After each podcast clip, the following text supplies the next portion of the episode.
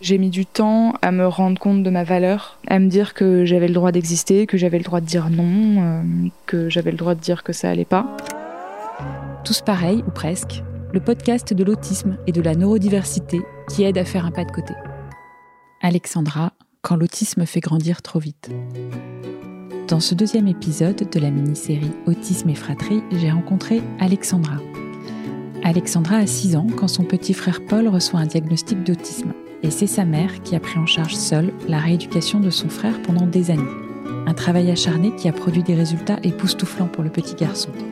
Pas facile toutefois pour Alexandra de grandir dans ce contexte. Elle revient sur ce parcours et nous raconte les fragilités, mais aussi les forces qu'elle a tirées de cette expérience.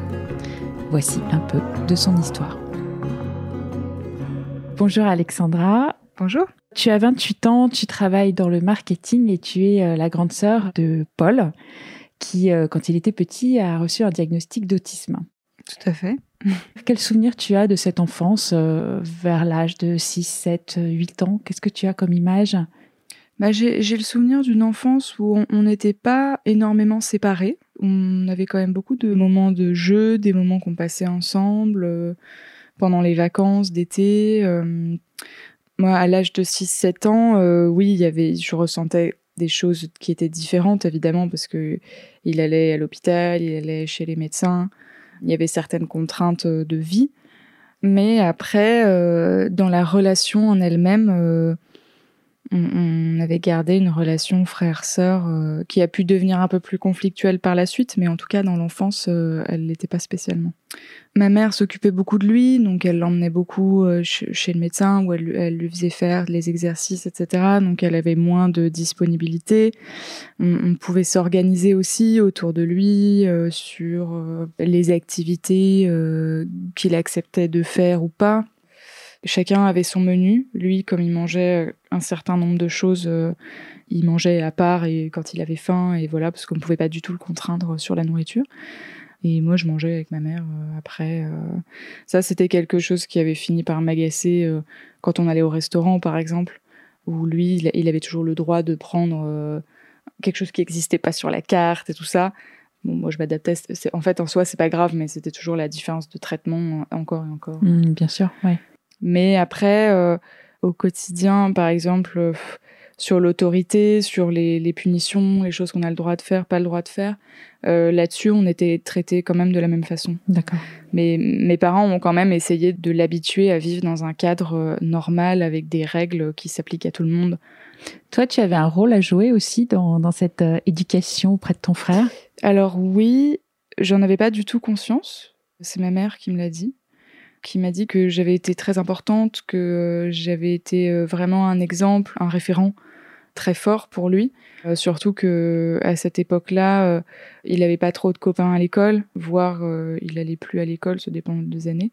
Et du coup, en fait, j'étais un peu une des seules relations sociales d'un âge rapproché avec les cousins, avec lesquels il s'entendait pas très bien. Donc finalement, je suppose que je devais être une des relations de son âge les moins hostiles et apparemment, euh, mon avis ou mon regard euh, était très important euh, et l'a été encore jusqu'à il n'y a pas longtemps. Comment tu aurais situé ton enfance Normale, totalement mmh. anormale? Je pense que au moment, dans le feu de l'action, les premières années, c'était normal parce que quand on est jeune enfant, on pense que ce qui se passe chez nous, c'est la norme et que on n'a pas vraiment le mécanisme d'analyse entre qu'est-ce qui se passe chez mes copines et qu'est-ce qui se passe chez moi. Et, d'ailleurs, même si euh, moi j'étais beaucoup chez mes copines et euh, chez mes cousines, etc., il se passe des choses plus ou moins sympas dans toutes les familles. Donc, euh, je me disais bon bah chacun son fonctionnement. J'avais pas la sensation de vivre quelque chose de plus difficile que les autres.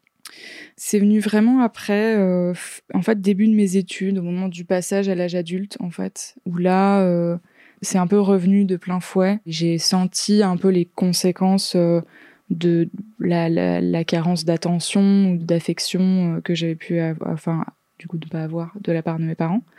Et où là, j'ai senti que, en fait, s'il y avait eu un manque dans ma construction, Et donc, dans ma façon de me situer dans mon rapport aux autres, euh, d'accepter des choses que je devrais pas accepter, etc. Parce que euh, quelqu'un me donnait de l'attention. Et euh, bon, bah, si quelqu'un te donne de l'attention, tu t'adaptes, quoi. du coup, petite, tu t'es énormément adaptée et même organisé une vie presque indépendante, en tout cas extrêmement autonome. Comment ça se passait Alors, très tôt, j'allais dormir chez les copines vraiment tôt je me rendais pas compte jusqu'au moment où j'ai échangé avec mes collègues de travail et que j'ai vu euh, comment ils géraient leurs enfants et que à 15 ou 16 ans, ils étaient encore incapables de faire quoi que ce soit alors que à 10, 11 ans, euh, je savais déjà faire ce que leurs enfants ne savaient pas encore faire. Donc c'est là que je me suis dit ah oui, d'accord, euh, OK, j'avais pas le même niveau d'autonomie et d'indépendance. Donc j'allais beaucoup chez les copines, j'allais beaucoup chez mes cousins, j'allais beaucoup chez ma grande tante, chez mes grands-parents. Donc euh, j'ai appris à vivre euh, sans eux euh, assez rapidement. J'allais beaucoup au cheval. Mes parents m'ont emmené au cheval très tôt. Donc moi, c'était mon sas de décompression. Je m'en allais et j'allais faire du cheval. Et j'avais pas la sensation d'avoir besoin d'aller chercher quelque chose, parce que à, ce moment-là, je partais pas de chez moi pour fuir chez moi. J'allais juste au cheval. C'est après coup que je me suis rendu compte qu'en fait, ça avait joué un rôle énorme dans mon équilibre. Mais en tout cas, euh, je me suis vraiment construit une indépendance et finalement, euh, j'ai appris à décoder le monde des adultes et, le monde extérieur beaucoup plus tôt. Tu m'avais raconté euh, qu'il y avait quelque chose qui avait compté, c'est quand une de tes amies, qui elle-même a été confrontée ah à une maladie grave de son frère. Oui, oui. C'est une de mes euh, très bonnes amies qui euh, est grande sœur euh, de son frère, qui lui a eu une leucémie et où pendant des années tout a tourné autour de son frère, ce qui est normal. Il s'appelle Paul aussi d'ailleurs. Et en fait, on a échangé toutes les deux sur ces périodes-là, sur nos périodes respectives. Au bout d'un moment, elle m'a dit, mais est-ce que tu te rends compte de à quel point tu as été forte? Et ça a été un, élément euh, déclencheur, ça a été euh, vraiment très fort parce que je me suis dit bah non, enfin je sais pas, c'était pas moi qui étais forte dans l'histoire. Euh. Et, courageuse, tu m'avais dit. Et courageuse, ouais. ouais, ouais, Et en fait, ça a été vraiment déclencheur parce que on était tellement pris dans le feu de l'action que je me suis jamais dit bah, ce que je suis en train de faire, c'est quand même bien quoi. Et c'est après coup que je me suis dit oui en fait c'était c'était quand même difficile pour moi aussi et j'ai le droit de le dire et, et c'est vrai quoi. Hmm.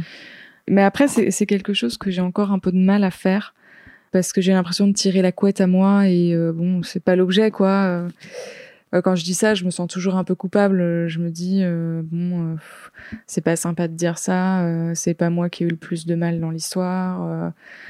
Alors, il y a une période qui a été particulièrement délicate, c'est celle du collège, puisque à ce moment-là, Paul s'est fait harceler et toi, tu as été témoin de cette situation. Collège et euh, un petit bout du lycée aussi, mais surtout collège, où mon frère m'a rejoint dans notre école euh, privée euh, catholique et où j'ai été témoin de quelques scènes de harcèlement, où je savais que ça se passait pas bien du tout.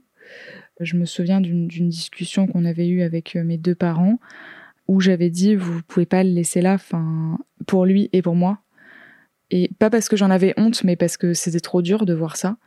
Et que euh, bah, quand on a 13, 14, 15 ans, on ne sait pas quoi faire, on n'a pas toujours le courage de s'interposer. Et puis, si on s'interpose, bah, ça peut avoir encore plus de conséquences derrière. Euh.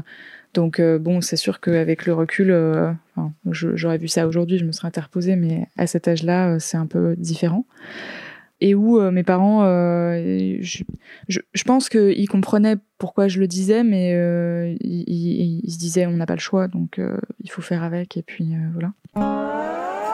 Tous pareils, ou presque, le podcast de l'autisme et de la neurodiversité qui aide à faire un pas de côté.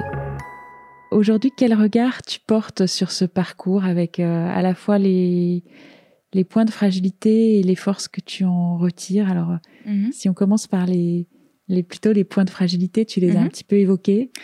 Je pense que j'ai mis du temps à me rendre compte de ma valeur, euh, à me dire que j'avais le droit d'exister, que j'avais le droit de demander, que j'avais le droit de dire que ça allait pas, que j'avais le droit de dire non. Euh, parce que euh, bah, quand j'étais petite, euh, fallait être gentille, euh, fallait rien dire, euh, fallait pas en rajouter parce que Paul euh, c'était suffisamment dur. euh, et du coup, euh, j'ai un peu endossé euh, ce rôle euh, en portant ma croix, en me disant non, faut être gentille, euh, y compris avec des gens avec lesquels j'aurais pas dû l'être. Euh, Oui, c'était un programme qui s'était euh, mis Ouais. en place euh, chez toi ça, et ouais. qui s'appliquait partout. ouais, ouais.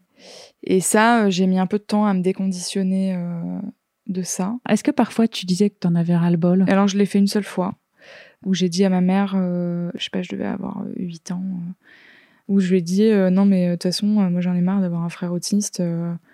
et en fait, je, je me suis aperçue que c'était horrible ce que je venais de dire.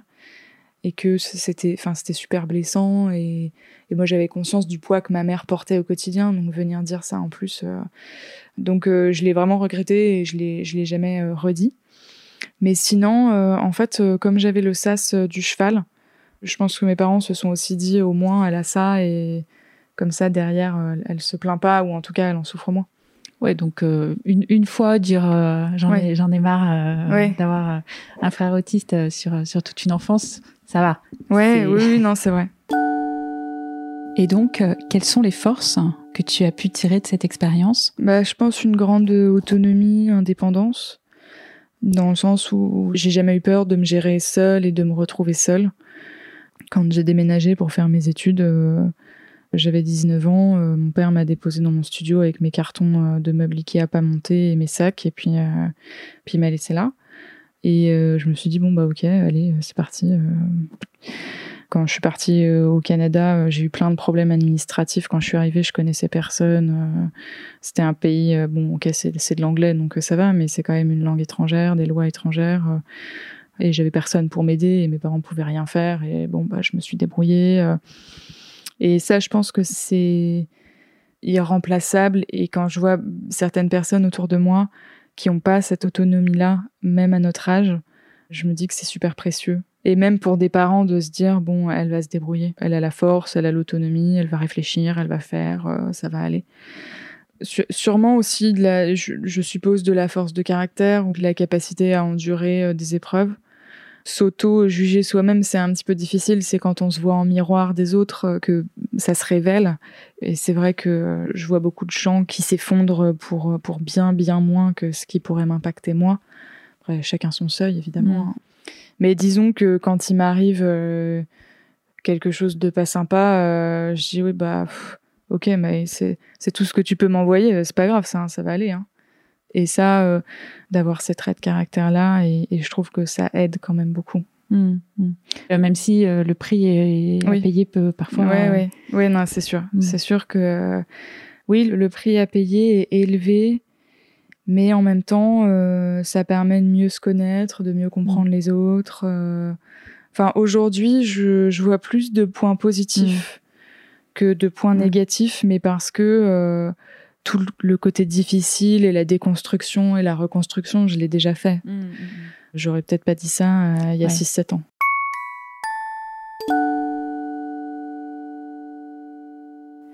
Ta maman a écrit un livre sur son parcours, sur son parcours avec Paul et donc euh, sur celui de Mhm. votre famille. Mhm.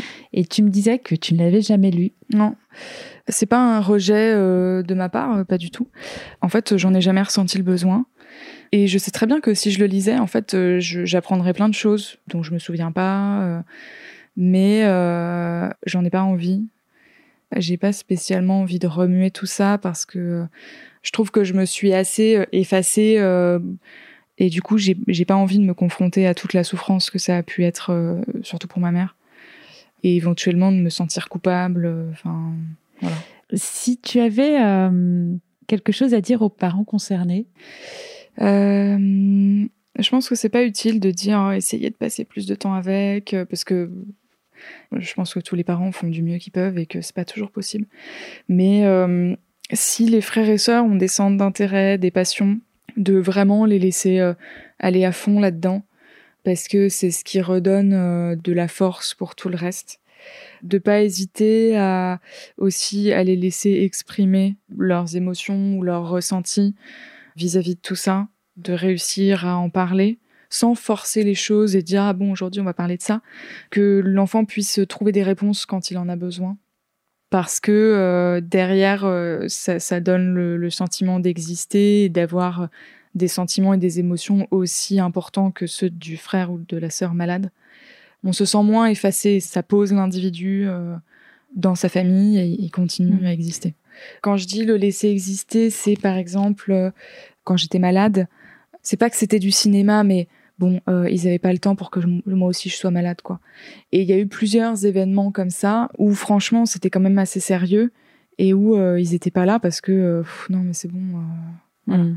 Et sur ces choses-là, par exemple, je pense que c'est des choses qui sont un peu traumatisantes et où c'est important d'être là quand il y a un besoin d'attention, même si c'est pas forcément lié à l'autisme, mais que le frère ou la sœur puisse continuer quand même à exister malgré euh, l'importance mm. de, la maladie et de toutes les contraintes. Avec ton frère aujourd'hui, euh, là aussi, enfin, vous, vous en parlez ou c'est pas nécessaire de... euh, Non, c'est pas vraiment. On n'en parle pas vraiment. Je vis avec tout ça et lui, il vit avec éventuellement mes sautes d'humeur quand j'en ai marre ou voilà. C'est, je pense qu'il y a un, un peu un accord là-dessus entre nous deux. Peut-être un exercice euh, un tout petit peu compliqué, mais si mhm. tu devais dire euh, quelque chose à la petite fille que tu as été, mhm. ce qui peut aussi être une façon de passer un message justement bah, indirectement euh, aux autres frères et sœurs, mhm. est-ce qu'il y aurait quelque chose que tu aurais envie de lui dire aujourd'hui Que ça va aller et que vous avez le droit d'exister. Vous n'êtes pas moins intéressant, vous n'êtes pas moins important. Oui, que ça ira à la fin vous serez des gens plus, plus courageux que les autres, plus humains, euh, plus autonomes euh, que les autres qui n'auront pas vécu avec, euh, avec cette épreuve-là dans leur vie. Mm. Super, bah merci, merci Alexandra pour, pour ta confiance et puis pour, pour voilà, ce retour d'expérience. Je t'en prie. J'espère que ça pourrait être utile. Mais oui, je, je, je pense.